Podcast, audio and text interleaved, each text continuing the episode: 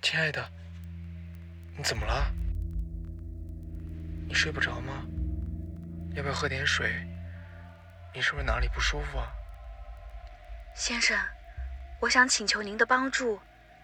杀害我的人仍然还在逍遥法外。瑞米，你在说什么呀？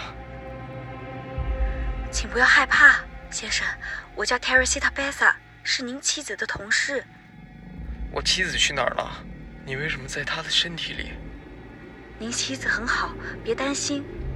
我的请求很简单，我半年前被人杀害了，我想请您能够帮忙联系警方，抓住杀害我的真凶。什么？是谁杀了你？他的名字叫……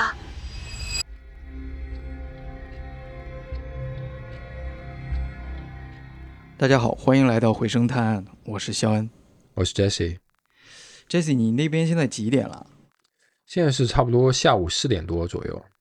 哦，我这边差不多是晚上十一点，快十二点了。嗯，大家都知道，我跟 Jesse 其实是有时差的，所以每次录节目的时候呢，我这边都是十一二点，快要凌晨了。而且最近我这个地方呢，总是暴雨天气嘛，加上咱们所讨论的一些案件啊，总给我一种阴风阵阵的感觉，你懂吧？晚上录节目是会有这种感觉。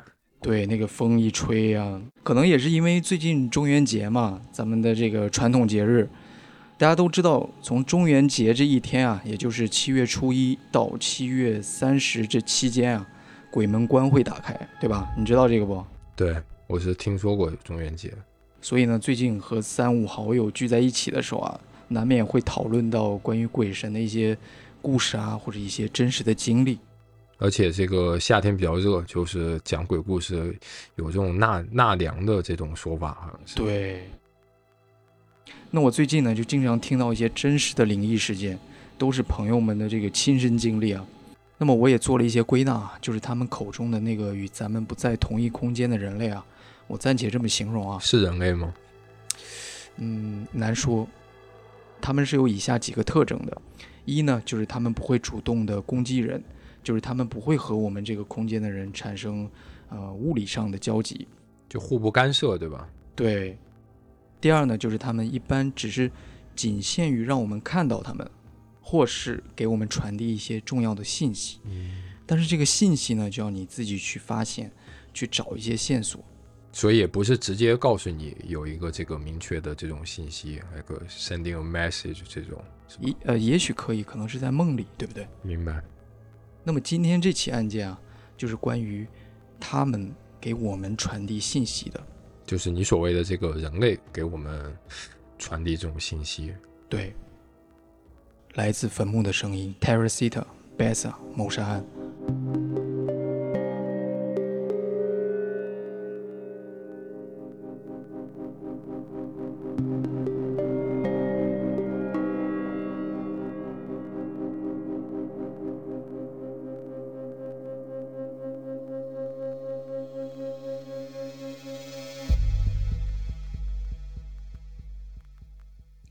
故事发生在一九七十年代的美国。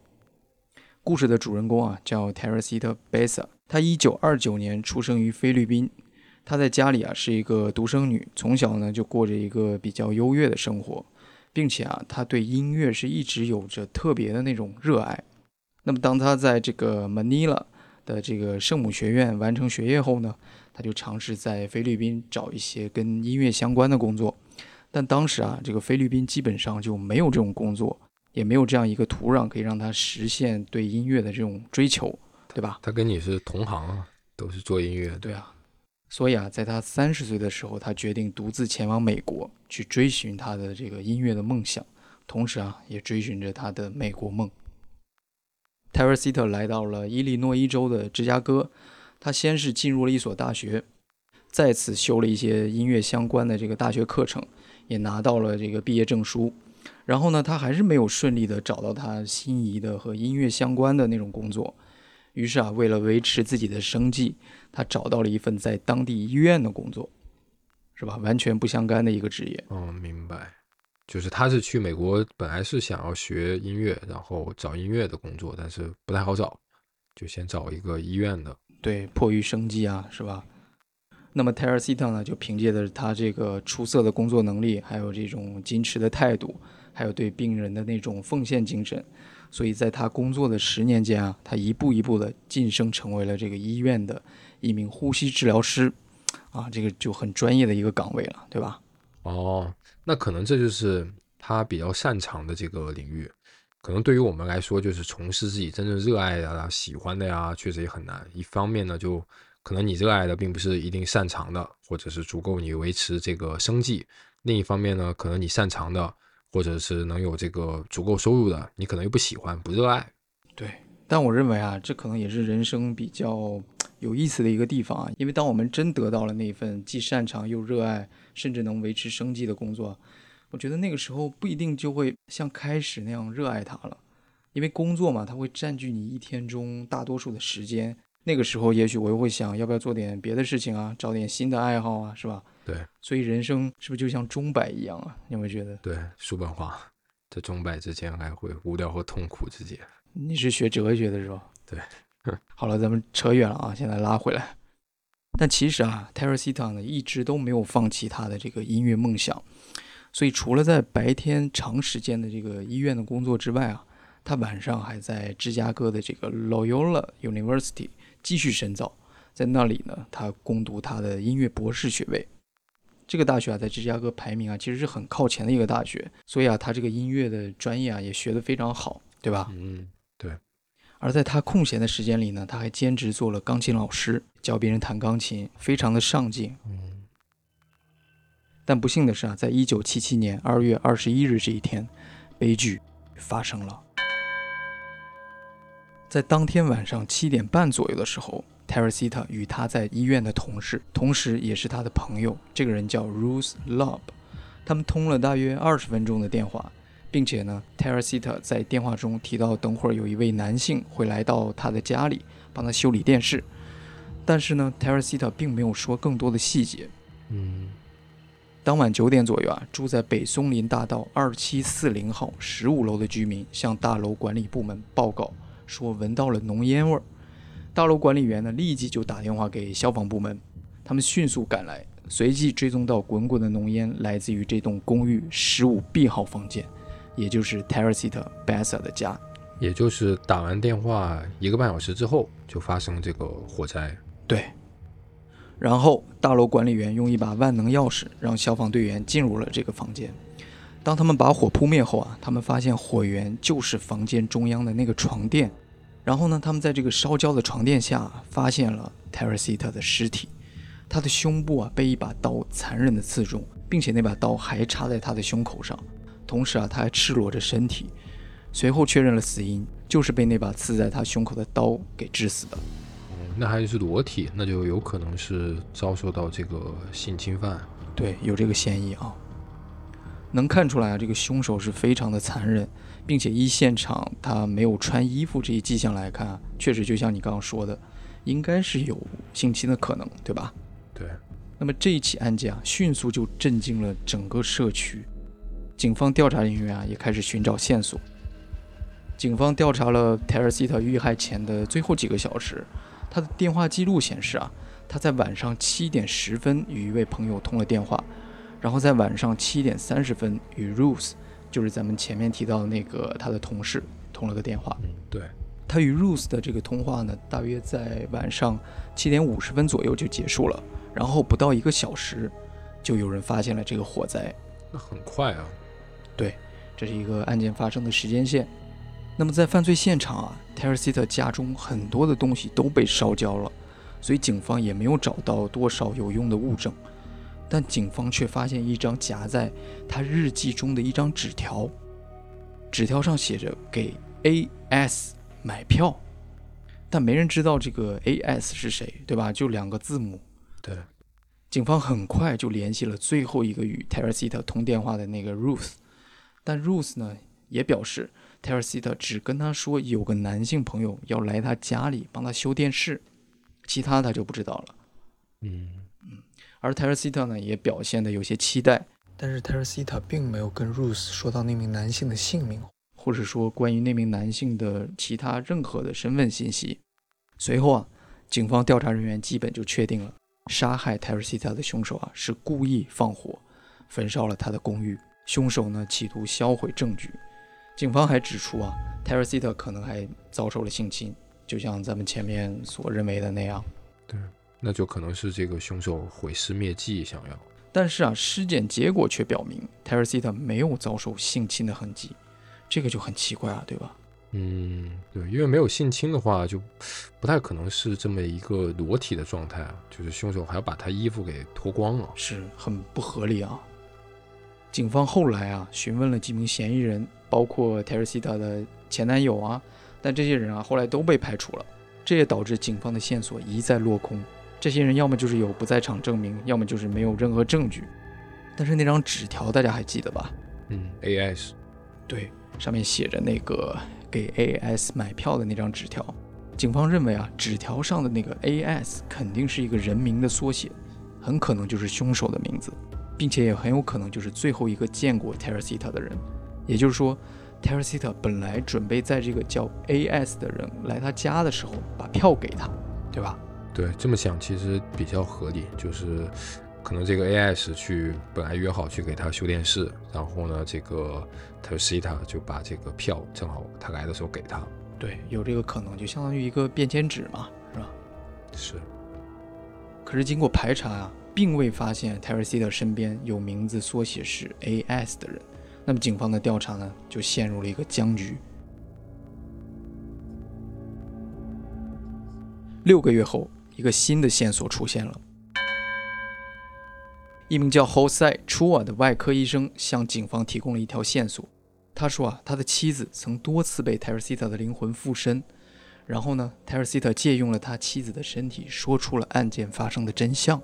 那么他的妻子是谁呢？他的妻子啊，名叫 Remy Chua，他也是在 Teresita 所工作的那家医院的一名呼吸治疗师。他其实就是 Teresita 的同事，并且也是一名菲律宾人。据她的丈夫侯赛说啊。一天晚上，他醒来，听到他的妻子 Remy 在说塔加洛语。这个塔加洛语呢，就是菲律宾的官方语言，也是 Remy 和 Teresita 平时对话的一种语言。而他的妻子半夜说话的那个声音啊，听起来就不太像他平时的那个妻子的嗓音，你懂吧？嗯，声音不一样。对，就直接像换了一个人一样。嗯，并且啊，Remy 半夜说话的这个样子啊，似乎也没有完全是清醒的一个状态。而是处于一种精神恍惚的状态，嗯，就半醒不醒的那种状态。对，据他所说啊，他的妻子当时在说：“医生，我想请求你的帮助，杀害我的人仍在逍遥法外。”这就很奇怪，因为他叫他的这个丈夫叫做医生，感觉好像就是另外一个人，不是他的妻子。此时这个人，对，很陌生哈，对，但是又很可怕，有没有觉得？有点那种毛骨悚然的感觉了。确实啊。这个时候的侯赛感到非常的震惊和迷惑，于是他就试着问对方的名字，虽然说样貌还是妻子的样貌啊，但他感觉这个就不是他的妻子。然后呢，对方就开始回答他说：“我叫 Teresita Bessa。”然后呢，Teresita 就开始安慰侯赛说：“啊，不要害怕，我的请求呢很简单，就是希望你能够帮忙联系警方，抓住杀害我的凶手。”这个对话就让侯赛感觉很奇怪、很震惊。当然，他也是半信半疑的。嗯，他觉得就算对方真的是 Teresita，那警察可能也不相信，对吧？应该没有人会相信。但是他的这个丈夫的心理素质还是很强的，还是很镇定的。对。随后啊，Teresita 还在两个不同的场合通过 Remy 和侯赛对过话，每次大约是三十分钟。所说的内容啊，大致上都是关于案件的发生经过啊，以及很多的细节。那么最终啊，他们决定来到警察局报案。而参与调查的警方人员啊，并没有表示对此不相信。其中一个原因呢，是因为他们此时已经没有任何线索了；另一个原因啊，是他们夫妻二人呢都是受过高等教育的医生，就觉得他们可能也不会胡说吧，是吧？对，这有道理。警方随后啊，开始对他们二人进行了案件的询问。侯赛呢就告诉警察说，杀死 Teresita 的真凶啊叫 Alan Showery。大家有没有发现，Alan Showery 这个名字啊，缩写起来是不是 AS？嗯，对。就像前面我们说到那个字条是吧，上面写着给 AS 买票。哦，对，就是他写在他的那个留在日记本里边的几个。字条。对，这样就联系到一起了嘛，是吧？是。那么 Alan Showery 是谁呢？经过调查发现啊，他其实是与 Remy 和 Teresita 同在一家医院工作的另一名呼吸治疗师。嗯，就是他们三个都在同一家医院，都是同一个岗位。嗯，那就应该是非常熟悉的人。对，这个后赛呢，接着继续说着 Teresita 借他妻子的身体和他对话的一些内容。他说，Alan Showery 当晚本来是要帮他修电视的，但是他进入房间后啊，就立即用刀刺入了 Teresita 的胸口。把奄奄一息的泰瑞西塔放到了床垫下，然后点燃了这个床垫，并且在离开的时候呢，拿走了他的珠宝和首饰。那其实跟警方一开始推理的那个过程也差不多。对，就是他们觉得说是这个 AS 去帮他修电视，然后这个泰瑞西塔把票给他，然后结果这个这个 Ivan 他就把他杀掉了，对吧？对，就是他生前见到的最后的一个人。嗯。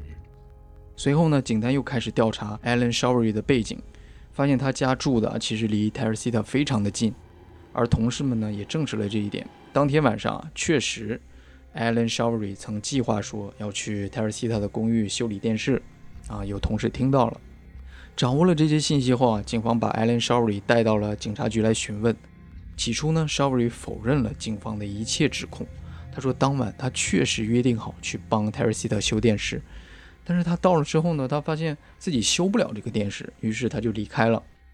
他还说，在那个时候啊，他家也突然出现了电器故障的问题，还停电了。他说他得赶紧赶回去，因为他还有一个女朋友，怕他女朋友一个人在家害怕什么的。但是警方这个时候也很聪明啊，立刻就去询问了他的女友，而女友的反应呢，也是当场就一脸懵，说不知道什么电器故障啊，什么停电啊。那这是不是就直接露出了破绽，对吧？对，就直接把他当场出卖了，等于是。对，而且警察在后来搜查他家中的时候，发现啊，他女友的珠宝盒中确实有两件 Teresita 的珠宝，那是一只耳环和一条玉石项链。Sherry 的女友说，这两件珠宝是 Sherry 在十二月多的时候补给他的圣诞节礼物，而给他礼物的时间呢，就是在 Teresita 被谋杀后不久。我记得这个 Teresita 被谋杀是在二月二十一号左右，对。然后呢，这个 Sherry 他说是，呃，二月份补上了十二月份的圣诞节的礼物，对。那其实就就也没隔多久嘛，对，差不多两个月，两个月时间，那就刚刚好，就可能是他那时候圣诞节没有钱买礼物或者什么的，然后这时候把这个做完之后，就把这个 Teresita 这个珠宝转手送给他女朋友了。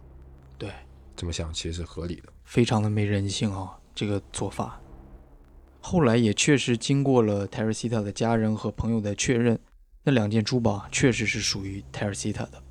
这两件珠宝的发现啊，不但证明了 Shawery 有非常大的作案嫌疑，同时啊，关于泰尔西塔附身于 Remy 的这个说法就更加可信了。因为警方在破案的初期啊，是不知道有珠宝丢失的。但是后塞和他的妻子 Remy 却知道啊，对吧？对。而且还有一点啊，后塞告诉警察，被 Teresita 附身的妻子 Remy 啊，不但告诉了自己有耳环和吊坠被偷，更令人震惊的是啊，Teresita 还说出了自己表兄的电话，就更加能够证明这些珠宝是属于 Teresita 的，就是他自己还给了你更多的线索，让你去证明他说的是实话。是，而且这些线索的话，警方和媒体啊什么应该都是不知道的。对，可能一般人也不会相信啊，谁会说附身了之后还会说一串电话号码，是吧？对，就很细节的这种信息了。对，那么最终啊，Showery 没办法了，他承认了自己的谋杀罪行。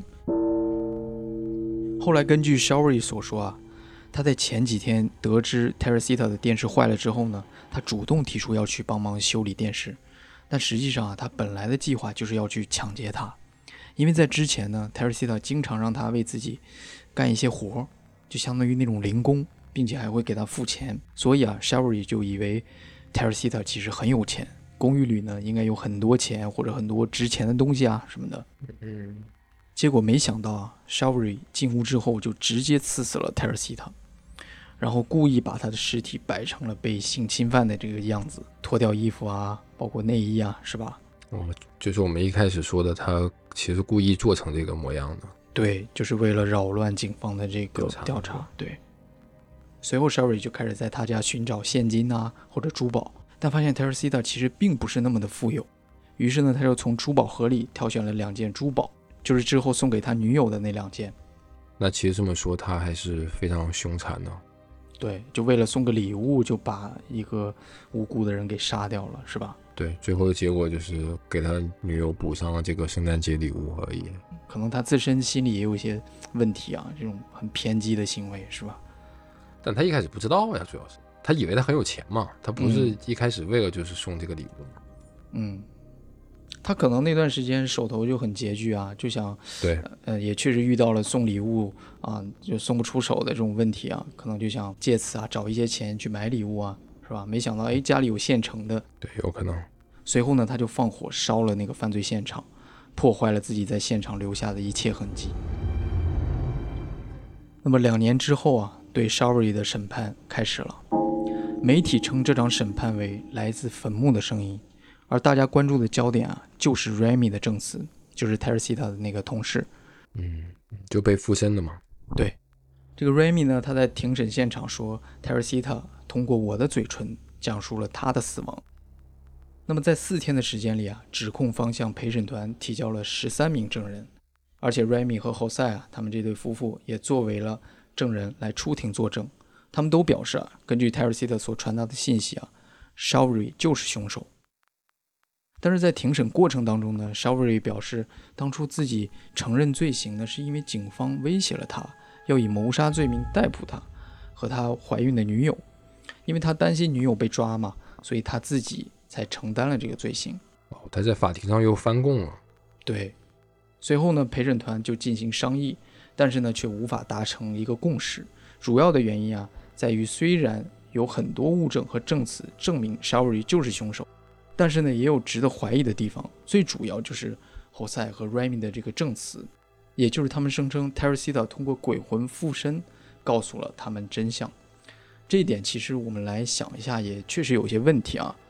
似乎看上去有可能是他们二人或者警方想要诬陷 Showery，想要快速结案啊，或者什么的，是吧？对，但是却没有办法证明。随后呢，就找了一个鬼魂附身的借口，让警方呢去调查他。对，你说到这就让我想起来那个美剧《The Wire》，就是好像叫火线线是吧？对，就里边就有个警察，其实他就是这个怀疑黑帮的人有什么毒品交易啊之类的，但他没有办法直接说，就是其实他的猜测或者怀疑嘛，他想要取得这个搜查令，然后他就随便编了一个说是这个根据不能透露身份的线人给他的情报，哦，对，所以他知道这个那个帮派有毒品交易了，然后他就借此申请那个搜查令，对。这部美剧其实非常棒，非常精彩，可以推荐大家看一下。听说是什么美剧史前三是吧？这个火线好像。对，有很多这个媒体是这么评分的。好，咱们说回来啊，后来因为陪审团他也产生了分歧嘛，所以就暂时休庭了。但是在这个期间呢，邵瑞又再次改了他的供词，他又一次承认是他杀害了 Teresita，而这一次陪审团啊就达成了一致的裁定，最终裁决 Shawry 谋杀、纵火、抢劫罪名成立，判处十四年刑期。在这个服刑期间啊，可能是因为 Showery 在狱中表现良好，他仅仅就坐了四年的牢，就申请了假释，提前出狱了。只坐了四年啊！对呀、你说一个这么残忍的杀人案，就四年了结了，对，哎，想想就是特别替 Teresita 惋惜啊，是吧？是那么到这儿呢，这个案子也就落下了帷幕。但是也有许多值得我们分析的地方啊。第一个就是 Remy 和 Showery 也在同一家医院工作嘛，并且曾有人听到过 Remy 抱怨 Showery 的工作方式啊、工作态度，所以有没有可能是他对 Showery 本身就有意见？随后呢，可能在工作中听到 Showery 不小心透露了一些关于他谋杀 Teresita 的一些信息啊，是吧？或者 Remy 嗯，有没有可能本身就是一个目击者，但是由于某些原因不能说嘛，所以才伪造了这个鬼魂附身的说法，是吧？嗯，对，这种说法听起来也有几分道理。那么第二个呢，就是为什么 Showery 的证词反复的改变，从起初的不承认到后来的坦白，然后呢，在庭审的时候又再次的翻供，接着准备在第二次开庭之前又承认了罪行。那么到底是什么原因导致他反反复复的一个态度呢？是吧？是，而且还有令人不解的就是，为什么谋杀、纵火、抢劫三项重罪，仅仅就判处了十四年，而且他四年就取得了假释，相当于仅仅就坐了四年牢就直接出狱了，是不是有一些与警方或者法庭的勾结或者什么交易呢？是吧？这些都是疑点，我觉得。对，其实我觉得这个案件就主要就是你刚刚所说的。就是这个，如果我们以这种类似于唯物主义的这种思想去理解的话，他其实如果是不相信这种鬼神的这种或者是超自然现象啊的话，就是他怎么知道的这个 s h e v r y 他是凶手，这一点其实就是最大的疑问嘛。对。然后其次的话就是这个为什么判罪判的那么轻？然后他四年就取得了这个假释许可。嗯，如果我们顺着这种思想道理来想的话，就有可能是，当然这纯粹是一个这种脑洞了。可能是他一开始 Sherry 他不承认说是这个杀了这个呃 Teresa，然后警方跟他说你只用坐几年牢很短的时间，哎，你就能出狱，并且是能够得到一些好处啊，或者是并且能保护你的这个女友啊什么的。然后哎，他又这个。承认了，然后后面结果在法庭上呢，他又突然又不想了，嗯，又不想达成这个达成这个 deal，结果又被这个警方威胁或者什么又被说服了，是有这么一种一种可能。当然，这纯粹是这个我的联想。对，就如果唯物角度想的话，我觉得你说的也有道理。但是我们这一期的主题还是这个这种超自然的现象。对，我是比较相信鬼魂附身的说法了，但是我在想，如果不是鬼魂附身的话，就如果是人为啊，那么 Remy 是怎么知道那些犯罪细节的？就像你刚想的是一样的，对吧？这个是有很大疑点的。对，可能我个人是没有这种，就是类似于这种灵异的体验。嗯，我们听众有的话可以跟我们分享一下。对，所以我可能就会稍微从这个角度去想。那么我也借着你刚刚说的那个方向啊，我也想了一下，就是有没有可能是 Remy 夫妇啊跟 Sherry 本身就有勾结？至于哪种勾结呢？有可能是，比如说 Remy 可能是帮凶，共同策划了一场谋杀 Teresita 的行动，然后 Remy 夫妇呢可能跟 Sherry 商量，让他来承担罪行，并且 Remy 呢也承诺说，通过某种方式或者是一些警方的关系来给他减轻罪行，是吧？跟你那个可能有点像，就是说，如果不是鬼魂附身这个说法的话，我是这么想的。